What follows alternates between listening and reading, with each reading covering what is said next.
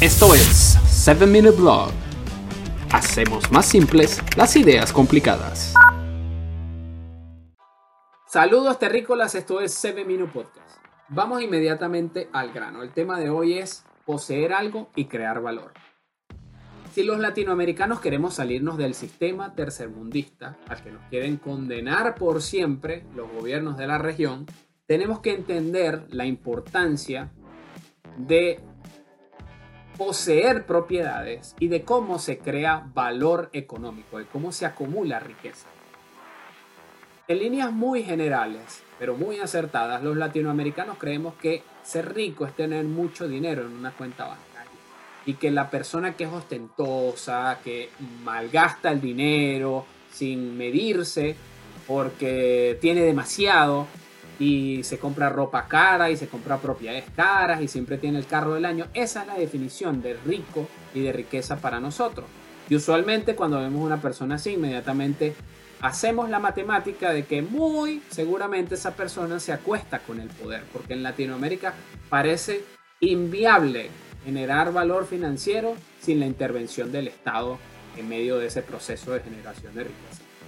Muy diferente a una sociedad, digamos, como la estadounidense, que primero ve la creación de riqueza como el resultado de acciones que yo ejecuto ahora, pero de las que empiezo a disfrutar el beneficio en el mediano y en el largo plazo. En Latinoamérica somos más cortoplacistas y somos cortoplacistas por una simple razón.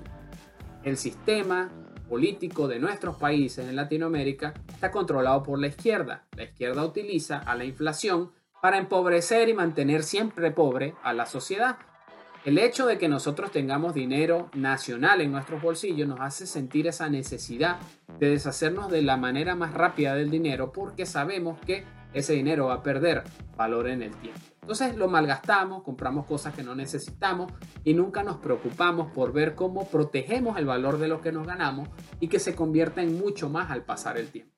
Los estadounidenses lo ven de otra manera y precisamente por eso su enfoque se trata cuando, se, cuando es en relación a la riqueza, de acumular riqueza. La acumulación de riqueza y la generación de esta se logra a través de poseer cosas. Pero no es poseer cualquier cosa, es poseer cosas que mínimo conserven su valor a medida que pasa el tiempo o en la manera óptima incrementen su valor a medida que pasa el tiempo. En términos contables, en términos administrativos, a eso se le conoce como activos y los activos pueden venir en la forma de un negocio a través del que yo comercializo o hago la oferta de productos y servicios, recibo pago por eso y ese pago siempre va a ser más alto que los gastos en los que yo incurro. La diferencia que me queda la ahorro o la vuelvo a reinvertir. Otro ejemplo de activo es poseer una propiedad eh, inmobiliaria, la rento o la utilizo como apalancamiento dependiendo del sistema financiero en el que vivo para acceder a otros productos financieros. Y así como esos también están los activos digitales como las acciones de empresas, los bonos en el mercado financiero o más recientemente, de hace 10, 11 años para acá, la posesión de activos digitales como Bitcoin. Entonces, para que uno pueda salir del sistema financiero tercermundista en Latinoamérica y para que podamos crear valor para que podamos acumular riqueza, nosotros tenemos que poseer más cosas que conservan y aumentan su valor en el tiempo y poseer menos cosas que pierden su valor en el tiempo. Cuando lo vemos de esa manera en Latinoamérica es muy fácil visualizarlo. El dinero en efectivo para nosotros lamentablemente pierde valor en el tiempo muy rápido. Así que cuando nosotros recibimos dinero y si estamos en esa posición eh, ventajosa de que recibimos más dinero del que necesitamos y podemos ahorrar y por ende ese ahorro lo podemos invertir, tenemos que correr inmediatamente a cambiar el dinero que nos sobra a propiedades, a mm, posesiones que nos permitan preservar como mínimo el valor en el tiempo o que nos permitan ganar más valor en el tiempo. Esa es la importancia de poseer algo, porque no podemos crear valor si no poseemos propiedades, si no somos dueños de nada.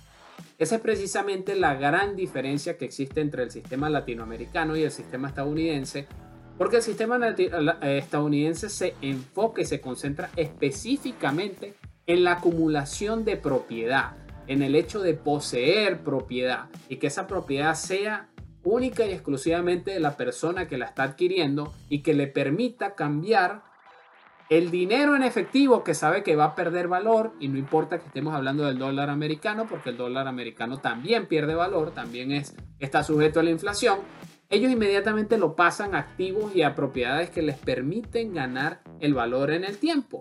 Y al ganar el valor en el tiempo, empiezan a acumular mucha más riqueza, empiezan a incrementar lo que se le conoce en el sistema financiero estadounidense como el valor neto y al tener un valor neto más alto las personas se garantizan y se aseguran su independencia financiera. Los latinoamericanos vemos eso como una gran ilusión, como una gran fantasía, pero es porque no entendemos la importancia de poseer cosas. ¿De qué se trata? ¿Y cuál es la lección que tenemos que aprender de esto? Que la única forma de acumular bienestar económico es a través de la acumulación de propiedad, de poseer propiedad. Si no poseemos propiedad, difícilmente nosotros vamos a poder llegar a la ventaja financiera de decir que somos financieramente independientes.